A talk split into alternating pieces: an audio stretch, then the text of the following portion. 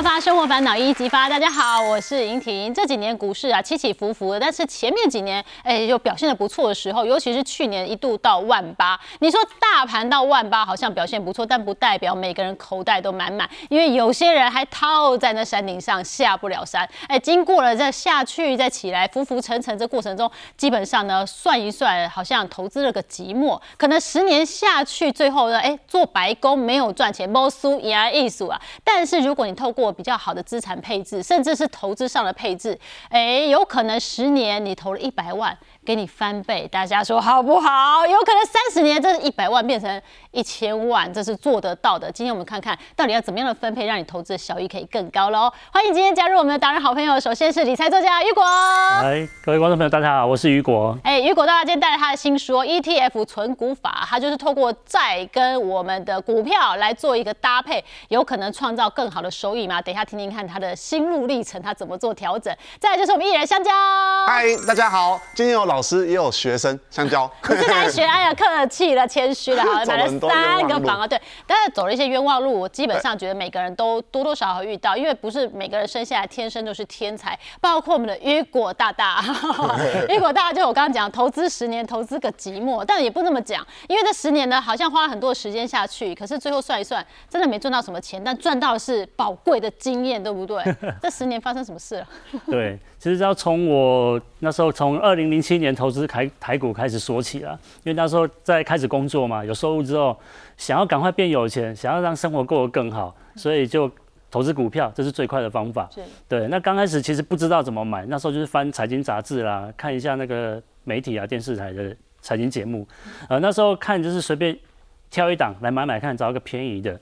其实那一档我那时候买什么我也忘记了，嗯，反正那时候就觉得买一下，然后过两个礼拜之后，哎，账上赚赚了三千多块，我就把它卖掉。那时候觉得，哎，投资股票赚钱好像还蛮容易的，很快，所以心就变大了，然后就开始要找其他的标的。可是那时候不知道怎么找，那时候其实网络啊或 Facebook 真的也没有那么盛行，没有那么多所谓的网络上的财经达人，所以那时候主要还是透过财经或书籍来翻。呃，翻一翻之后，觉得后来觉得，哎，只买只选标的好像也不是那么的简单，因为还要看到底什么时候买，什么时候卖，所以开始去翻书籍，找一些所谓的。有一些什么介绍 K 线啊、指数啊那种指标啦、技术线型你很这一类的，认真呢，就是研究嘛，毕竟钱都投进去了。是对，然后研究完之后开始是照做。嗯，那我觉得照做一段时间之后，发现好像跟书上讲的不是那么一回事。嗯，哎，有一些什么 K 线啊、KD 线啊，有的没的布林通道，有些时候可以，有些时候不行。然后我也不知道到底可以的原因是什么，不行的时候原因是什么。到最后我就觉得这个方式长期下好像不太对，而且我比较倒霉的，或者是也比较幸运的是，我零七年开始投资股票，但是零八年就碰到金融海啸。那个时候，这是好事吗？呃，好事是还好一开始就碰到了，不是在我身家累积到上千万的时候才碰到。是是是，对，所以那时候投入的资金大概是呃一百多万左右，然后那时候政府在推两兆双星，那时候很流行的就是绿能、太阳能、面板、LED 就这一类的，对对对。零七年那个时候，对，零零七零对，然后那时候我就买了很多那种绿能、太阳能的这一些，因为它是未来趋势嘛。热门题材啊。哦，对热门题材，然后买了之后就很倒霉，就刚好碰到金融海啸，这些就是狂跌，那时候每一张都是几百块，然后狂跌狂跌，我一直撑着撑着，甚至还要稍微再加码一下，一直到最后我也很厉害，我就是一直加码到台股大盘跌过四千点的时候，我就决定我受不了，我要卖掉了。哦哇，那时候台股零八年的低点刚好就是三九三千九百多点，有这么低点过？对，我就你在跌破四千点我就卖了，对，反正我卖掉过两天，台股开始回涨。那回涨的时候，我也觉得这个一定跟以前一样，它只是短暂反弹，嗯它还会再跌下来的，我不会被骗的，所以我就没有再买进去，我就一路看它涨上去，涨回到六千多点。哇，那那个是不是俗称的阿呆股？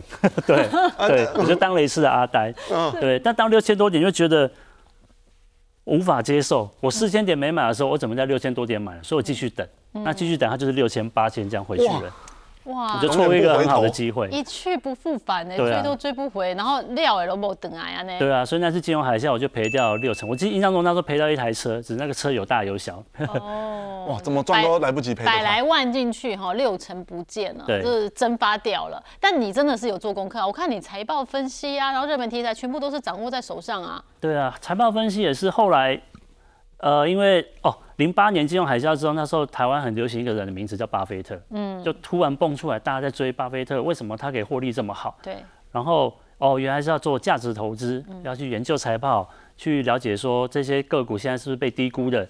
然后那时候我就走这一套去学，也对，要不然我一直看 K 线根本就不准，不然我来研究财报好了。那因为我之前念书念 MBA 有学过三个东西，所以财报对我来讲，我就觉得还好，不是太难。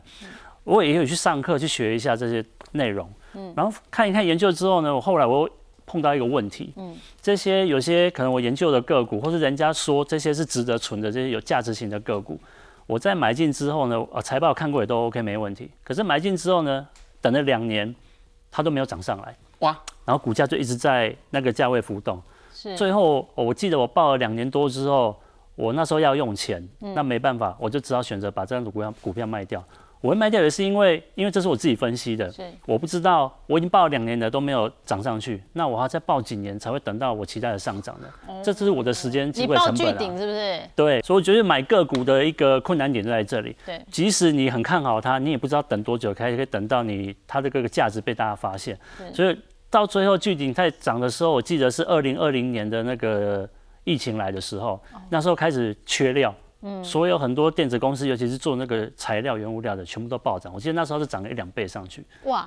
但我没有后悔。对，因为那中间是十二年嘛，对，二零零八没有没有到十二年，我去年是比较晚买的，大概在一五一六年买的。哦，那也是四五年的时间。然后等了一段时间，对，因为一来我觉得这我一定抱不住，第二个。我不知道它涨的原因是什么，它是因为碰到疫情缺料才涨上去。这个我们在两年前没有办法预估，它不是因为公司赚很多钱所以涨上涨，它是因为疫情缺料才上涨。物以稀为贵而上涨。对，而且那时候很多公司都上涨，所以这个时候其实我也没有办法去预估它会发生这件事情，所以我觉得卖掉也对了，我没有一直抱着。所以这也是后来我为什么我会开始改变我的投资方法的原因，因为我觉得不管买个股啦、看技术线啦、我做基本分析啦，我甚至做选择权啦，全部都是没有。赚到钱，对，我觉得也庆幸还好，我只是没赚到钱，而不是赔了一屁股债。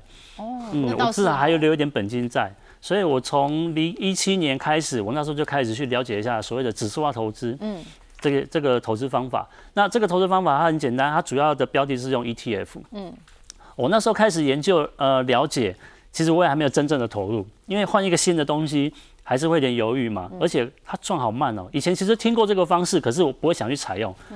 嗯。一年赚七八十趴太慢了，我一张股票涨停板就七八十趴了。对呀，你一个月都是领选择权的七八万、十万了，你那一年拿了七万。对，我要拿多少钱才有七万块可以拿？对，所以那时候就是两边在犹豫，还在选择。可是慢慢的我就发现，哎。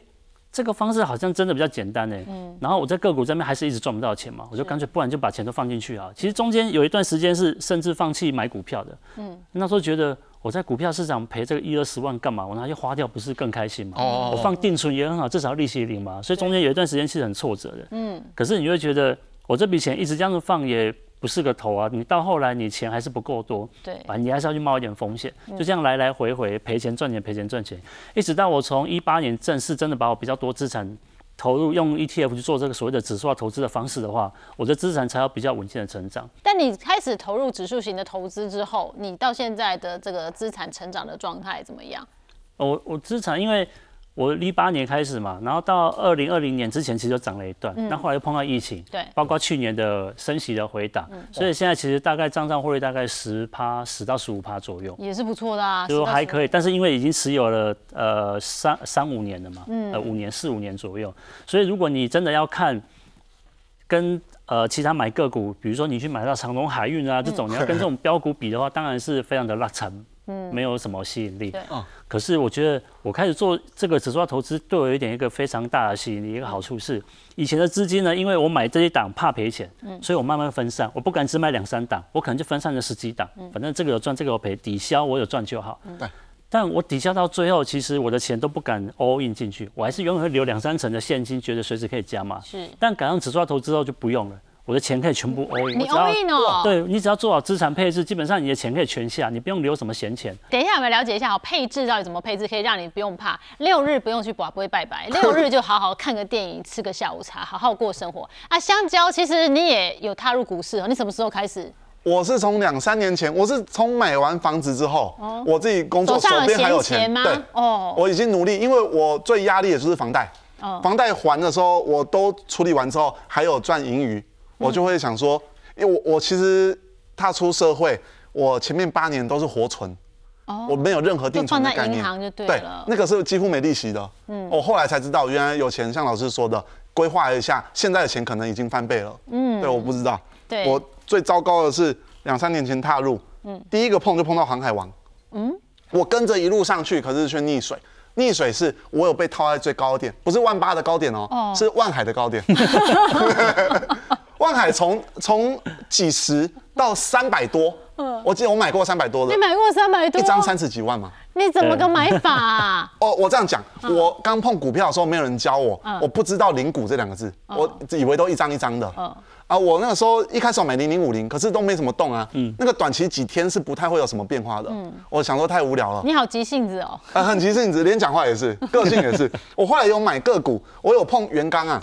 哦，对，可是那个时候也都还不是那种时机往上冲的，连电也有碰。嗯，后来是看到航运新闻也在报，对。然后很多人在里面，那个是一直往上冲对，一天不是涨六趴就是涨八趴，碰一下涨停，然后收再涨九趴。对。哦，我也进去看看。嗯，长荣在六十几的时候，我卖在七十那里过，哦，我赚三四千。有赚呐，有赚呐。对，我我我还没当冲哦，我是隔隔天就卖。哦，然后之后我有开当冲了，就是那个那个银行的那个叫什么证券的那个要要这么刺激就对了。对，嗯我我想说当冲不会刺激，因为我一来一往而已啊。哦，对啊，三雄我都卖，就是三倍了。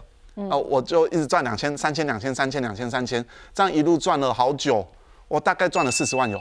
哦，不错哎，很不错你是这个小白哎，新手哎，第一次进到股市哎。它跌吼，我就再买别张进去，因为别张还是我还是可以在连电在三九的时候，我四二卖，我一样赚三千就收手。哦，哦，我这样很稳健的操作，一直到他们全部都很高了、嗯，我想赚两倍，所以我买两张、两张、两张。嗯，啊，万海那个时候好像三百出头，我也是买到两张了。当天当冲也有赚一万多，那个时候内心心脏就变强大了。我觉得每个人的风险是被自己盯出来的，而不是手头有多少。对啊、是不怕。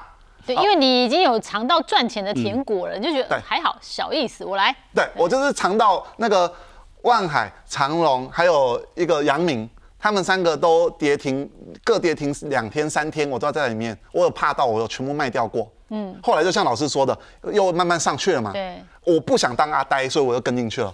后来他又往下了，所以没有追阿呆，只有更阿呆。我就一路跟下去。比阿呆还的，比悲伤还悲对伤，。我不是套着在里面哦，我是一路买下去，他最后卖掉。你怎么这么逆向操作？我我赔了，你像那一次总共亏一百，所以我前前后后亏四十。哦，前面有赚十万嘛，然后后来赚一百，然后中间那三千三千 can can can，然后所以最后是亏四十万。我我还狂说嘴说，哎、碰股票其实人运气还不错，可以一直赚。嗯那是因为那个时候的时代是慢慢涨上万八的过程，对对嗯谁怎么买都会赚。大学生来用自己的零用钱买也在小赚，对只是大赔的时候通常一次都过去了。对。对，哦，就是碰到这种状况。要怎么样避免你的投资到头来一场空？其实指数化的投资，甚至拉长时间哈，让它的长期的复利呢带来很好的果实是做得到的。那我们接下来的题目就扣在：如果我要透过稳健的指数化投资，然后资产做稳健的配置，有可能提前存到退休金吗？如果要这么做的话，要做些什么怎么准备呢？雨果老师，我们在准备退休金的时候，我们应该先做一些什么准备的动作？我们方向目标清楚了，我们的方法很自然就会出来了。啊，举例来说，我们现在知道退休金嘛，一开始我们先建议大家先做记账。为什么？记账有一个好处，当然你不用记账很细，你主要我们记账是想要知道说我一个月到底实际花了多少钱。嗯，那我用这个钱的概念，我就知道我花了多少钱，跟我每个月赚多少钱，我每个月到底实际可以存下多少钱。哦，你就知道你有多少钱可以做投资。认识自己。对对，第二点，我知道每个月花多少钱，我才会比较能够去推算说，那我退休后我到底需要准备多少钱？你到底是需要一个月三万块，还是一个月十万块？嗯，你完全没有这个概念的话，你退休金无从准备起。大手大脚，退休金就要翻倍，对不对？对，没错。所以有时候越有钱的人，他没有办法越早退休，因为他赚三十万，他一个月花二十五万，其实他跟一般人没有差多少平常都。当少奶奶，一退休变丫鬟，不接受，就 是就是怎样都不能退休。对对对啊，所以你现在的生活，如果你记账稍微了解你实际生活习惯的话，一来帮助你存钱省钱，二来你知道可以存多少钱，三来知道退休后到底真的需要准备多少钱，这是一个方式。然后第二点再来就是保险，我们在投资啊，我们是希望我们的钱可以滚越多越好嘛，可以赚更多钱，被动收入。可是如果今天发生了一件意外的话，你有可能把你辛苦赚来的钱就直接一次吐出去了我举例来说，像我们大家常常会保什么人寿险、意外险、医疗险这一些了哈对。那这些有些保险是有必要性的，有些就没有一定要买，这个大家可以再进一步的了解一下。嗯，我举一个最简单的例子，就是如果有开车、骑车的人，你的保险里面除了强制险之外，你应该要至少准备一个。呃，这个叫第三人第三人责任险，然后去去保什么保超额险。哦如果你今天好不容易存到累积到一两百万，结果不小心撞到一台宾利，哦，移动式豪宅哦，没错，那你这一两百万不就辛苦了三五年，一瞬间就没了吗？是。这个风险转嫁给保险公司就好了，这个保费一年只要一两千块钱而已。是，对，这个是很划算的。就。值得买。对，这种保险就是要用小钱去规避大钱，你千万不要花很多钱买保障，然后去赔一个小钱，这个就是不对的保险。是，对，那第三步就是要准备你的生活准备金。嗯，生活准备金的目的也是说，因为我们辛苦在赚钱、工作，然后我们把我们存下来、省下来的钱呢，存到股市里面去，存到你的投资配置里面去。但如果有一天你要换工作了，嗯，青黄不接，一两个月没有收入怎么办？或者是你今天如果突然生病住院了，你有三个月没有工作怎么办？哇，比如说像住院，你还可以用保险来帮你理赔来涵盖。但是如果你今天换工作，我工作了十年想要休息一下，那你中间这个三到六个月，你就需要一笔钱来支付你的生活费嘛。那生活准备金呢，也不是说你一定要准备要那么多钱才可以开始投资。我建议可以两个同时进行。假设我可以存下一万块，每个月省一万块，我五千块先准备的生活准备金，五千块去定期定额扣去买股票，慢慢累积到不管你是收入增加了，或者是你的生活准备金已经准备好了，你就可以把这完整一万块拿去都去买股票做投资。同步对进行哎，但生活准备金就是要慢慢的准备。对，好，那也也不要像这个香蕉一样，一开始只买一整张的。我们有零股可以买，对我就只能填，对我只能填三千，那我就零股嘛，零零五零这种方向安全的去投资哈。好，我现在已经打好了基础了，记账也记了，然后保险我也是做好最好的调整，准备进来。如果手上还有一点点闲钱的话，你会建议怎么使用？对我用这样的八二配置的方式啊，只投资零零五零跟定跟这个台股的一年定一年期定存，我的资产从二零一三年年初一百万到二零二三年的年初会变成两百二十七万六千多块，总成长是一百二十八趴，翻了一倍，换算成年化报酬率大概就是八点五八趴左右。好，那这个八点五趴代表什么意思呢？假设我现在原始本金一百万，嗯，我放进这样的年化报酬率的投资配置里面去，我十年之后我的本金会变成两百二十七万，两倍多，嗯，我再等十年，同样的方式继续再做十年，会变成五百多万。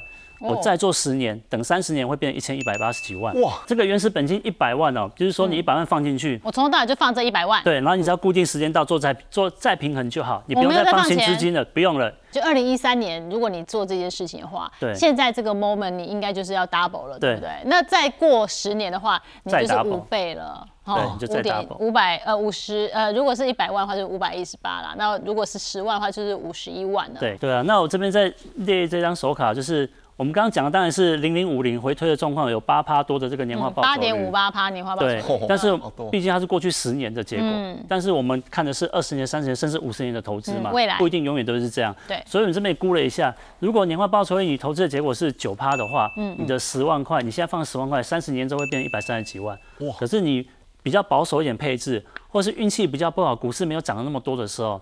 年化报酬率只有七趴，那你的十万块在三十年之后会变成七十六万。哦，嗯，如果你再更保守，我刚刚提到你的零零五零只买六成，定存放四成的话，对那你的年化报酬率可能就只有五趴，你这十万块就变成四十几万而已。哦，差这么多哦，对，那你看一下，现在很多人想要买这个所谓的定存股，领那个五趴的股息值利率。那他希望最好本金都不要赔到，每年固定零五趴就好。嗯，就很像这个五趴的概念，你每年都零五趴，而且这还是复数投入哦，你股息还要再买入，你在三十年之后只会变成四十几万。可是你愿意冒点风险去买所谓的指数型、大盘型的，去赚这个七趴到九趴年化报酬率的方式，你的本金知道资产会滚到七十几万到一百三十几万，这个落差很大。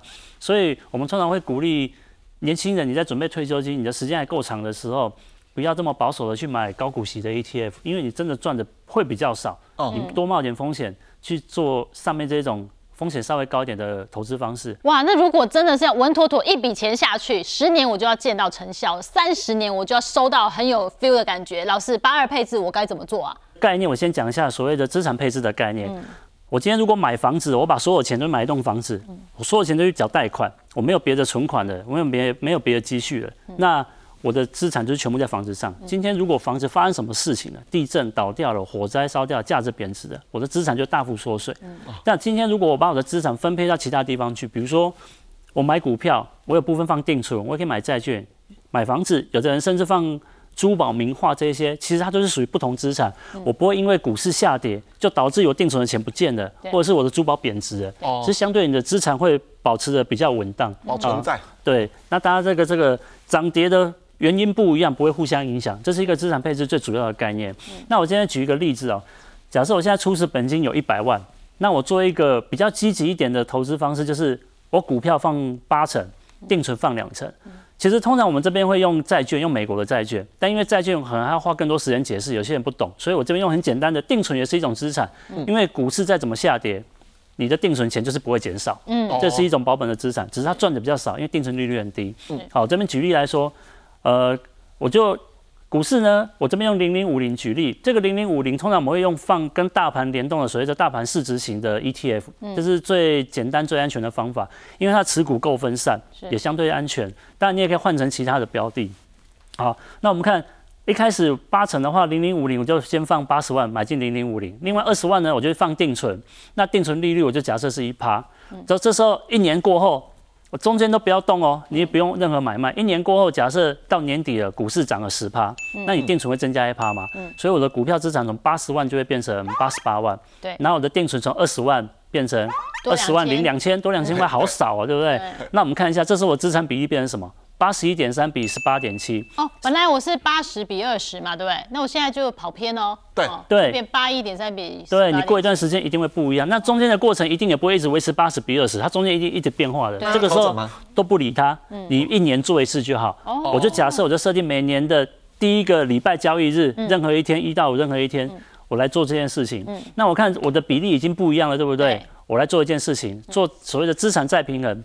资产再平衡的主要目的不是说我可以赚比较多钱，是我要把我的风险拉回来。我当初设定的那个标准，我要八比二。那你股市如果一直涨，你的股票资产就越来越多嘛？对。那它就一直偏掉了。哪天股市大跌的时候，你也会亏比较多。对。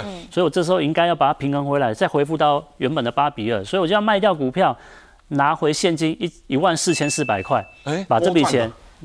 拿去定存放着哦哦，好，我现在知道你意思了。我那一百万接下来生出来的钱，它还是要维持这个八十比二十。对，哦，那不管挪去哪里，我为了维持八十比二十，我就是去挪动它。所以我现在定存的那个赚的一喵喵实在太少了，所以它的比例不到二十趴，我就把那个股市赚的把它补进来，它变成八十比二十。对，那你看一般我们买股票，你都会觉得说，我现在到底要不要获利了结啊？现在台股涨那么多，是不是该卖了？对，是是是，没有一个标准，到底涨二十趴卖还是涨一百趴卖？没有，用这个方法。很简单，你不用管它涨几趴，你就是时间到了卖掉就对了，就调就对了。对，所以你看这一万四千四百块就是等于我的股市获利了结，我获利一点点回来，去放定存，让它把这个获利给存下来，保存住。对，那我知道再平衡之后，资产就会变成了股票就会变成八十六万五，嗯，然后我的定存变二十一万六千多，回复到八比二。哎，那就没有消极，没有积极，我们就是机器人啊。对，就是机器人哦，滚跟头刀的意思，一年跟几盖头刀，二二十跟八十抓好这样子，然后一年约好哪一天，你自己知道的时间，你就照这个机器化的方式哦，逐步做。补充一下，你看一下最右边这边有，如果你全部都买零零五零，没有做资产配置，全部买股票，股票这时候涨十趴会变成一百一十万嘛？嗯，它会比我做资产配置的部分钱还要多，这时候我反而差了一万八，一万八，对，感觉有点亏，对不对？我们等下会解释为什么。嗯。好，再来，我们再进入到第另外一个状况，第二年。好，第二年这时候一年之后，股市又涨了十五趴了。嗯，哦，我们就一模一样的动作，再执行再平衡。这时候股票卖掉两万四千多块，拿去存在定存。对，最后我的股票变成九十七万多，我的定存是呃二十四万多。嗯，我们看下总资产。总资产是一百一十二万，嗯，但是持有全部都买股票的话，它是一百二十六万，哇，差距拉大，差到五万块。我少赚了五万多，对我少赚五万多，哎，对吗？现在好像划不来，对不对？为什么要做资产配置？就是怕你房子倒了那一天。好，来看来我们看一下第三年，我们就不再细算了，直接跳过去，已经差到快七万块了。哇！但是第四年很倒霉。你就碰到股市回档三十趴，嗯，这个也不是说很罕见哦，去年就发生一次，疫情的时候也发生一次，眼睁睁看到了。对，那你看股市跌三十趴会造成什么影响？我的股票市值从一百零二十七万跌到剩下七十二万，哇！但是我的定存完全不受影响，我从二十五万六变成二十五万九，嗯，我还是增加一点，一趴，这时候变成什么？我的比例变成七十三点五比二十六点五。哦，哎，时间到了要做再平衡喽。对我要做什么事情？没错，这时候要做的事情就是把定存，因为定存一年期定存到期了嘛，嗯你就把定存里面的六万三拿去买股票，这个叫什么？股市低档加码，啊，调回去。哦就类似这种概念，就这样想就好了机。器化加码。对，什么时候加码？我时间到了我就去调比例你不用去看股市现在是高还是低，股市会不会再跌，你不用去判断。所以这是应该的事，而不是不甘心，对不对？对，就是时不要带着情感，做事情。你就是个机器人，对你就做机器化的事情，理清楚这个不事情。要有太多的想法，做做就对了。好，我们执行完之后呢，之后资产会变成怎样？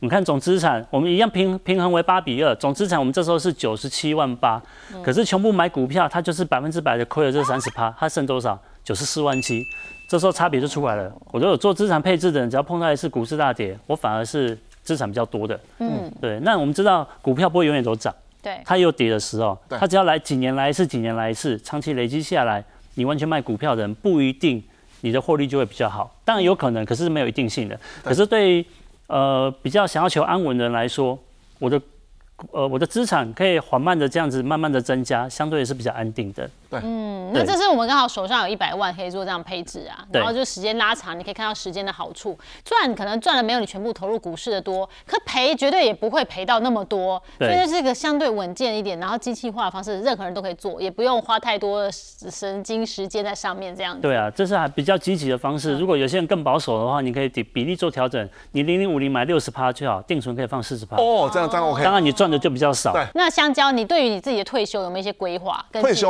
嗯，我自己有调成那个长相啊，哦钱当然是没到位。是，我我现在的长相是，像我买房子嘛，嗯，三十趴是绝对动不了的，因为房子不卖，对啊，就固定在这三十趴房地产啊，七十趴在股市里面。我之前很多高风险的，其实我觉得个股都都是高风险。嗯，老师这样子讲的话，零零五零其实我也买很多。嗯啊，剩下的个股我是买零零五零支持的前几名。嗯，那个台积电、富邦金、国泰金、联电，龙头的这一种，对，这些我也是都买个几张几张有在里面。嗯、这样子放的话，零零五零下去，虽然个股也会跟着下去，可是零零五零在上来的时候，我会很有感觉，因为这个股也有跟着动。我我跟老师讲的比较不一样，我有时候会从里面拿出来吃大餐，哦，因为我离退休还太远，我没有那还么年轻逐梦逐梦踏实的规划未来六十岁的自己长什么样子。嗯，我对他还不熟。是对，其实要跟他打交道。是，那你的这个七十三十就是你人生的身家，你所有的身家吗？还是你另外一笔这个娱乐基基金啊什么的没有？娱乐基金有点混到了，哦，你是在里面吗？呃，我娱乐基金也在这里面，就从股市拿钱出来，所以我没在出娱乐。哦呃，股市活泼快乐的时候，我那一阵子可能才会比较多娱乐。哦股市越套牢到到万二的时候，香蕉是没有一个娱乐可言的，我就是我就是会一直摊进去。对，呃，他快乐我才快乐。就所以就是你的个股要多涨一点，你才会想说，那最近可以出去对对 happy 对一下了，不然我我不玩，我工作，我呃工作，我挖了七十 percent、三十 percent 把它壮大，对？甚至我会想说，我卖掉一张是送给自己的，卖掉一张，嗯，这样子。但是你还是会维持你七十三十的全身家投入。对对对，找时间再调回来。呃，当然我不会一年调一次，因为比较急性子，可能想到就看身边有没有闲钱填填进去。这是你目前给自己的这个退休的配置啦，对，因为已已经目前是这样已配置了。经已经已经做成这样子了。对对对，因为全部放房地产，我很害怕，我怕地震，或我我会想很多啊，我怕是不是哪里有火烛或什么的，对或邻居吵架会不会在就是导致房价啊或干嘛的，对，想太多。我这样看呢、你的股市里面有三十 percent 的 ETF 哦，我不知道于果老师这样子会不会这一这个三十 percent 真的赚的是比较慢一点的？对，如果你看短期的话，当然是比较慢一点。哦但是如果时间拉长的话，我也不知道前面那个七十趴会不会赚比较快。五年之后结果不一定是一样的。哦，对，所以像我们比较有把握，我我们看一下，因为零零五零已经成立二十年了嘛，对，你去看这过去二十年的这个资产增长，它已经成长五倍了。嗯，它的年化报酬率是九趴，就是相对于相当于说我每年定存都有给你九趴的利息，已经连续二十年了。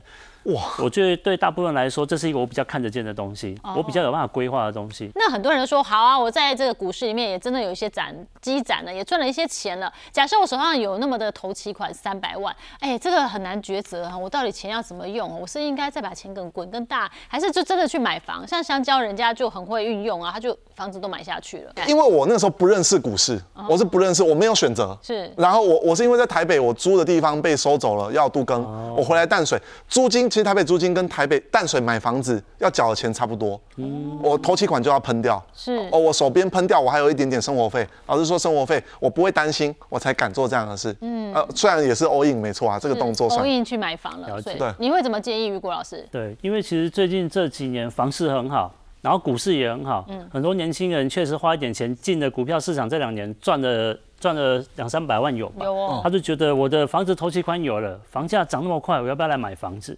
但我觉得这是个人的选择啦。那你觉得买房子是自住或是投资，都是一个不同不一样的选择，有不一样的考量。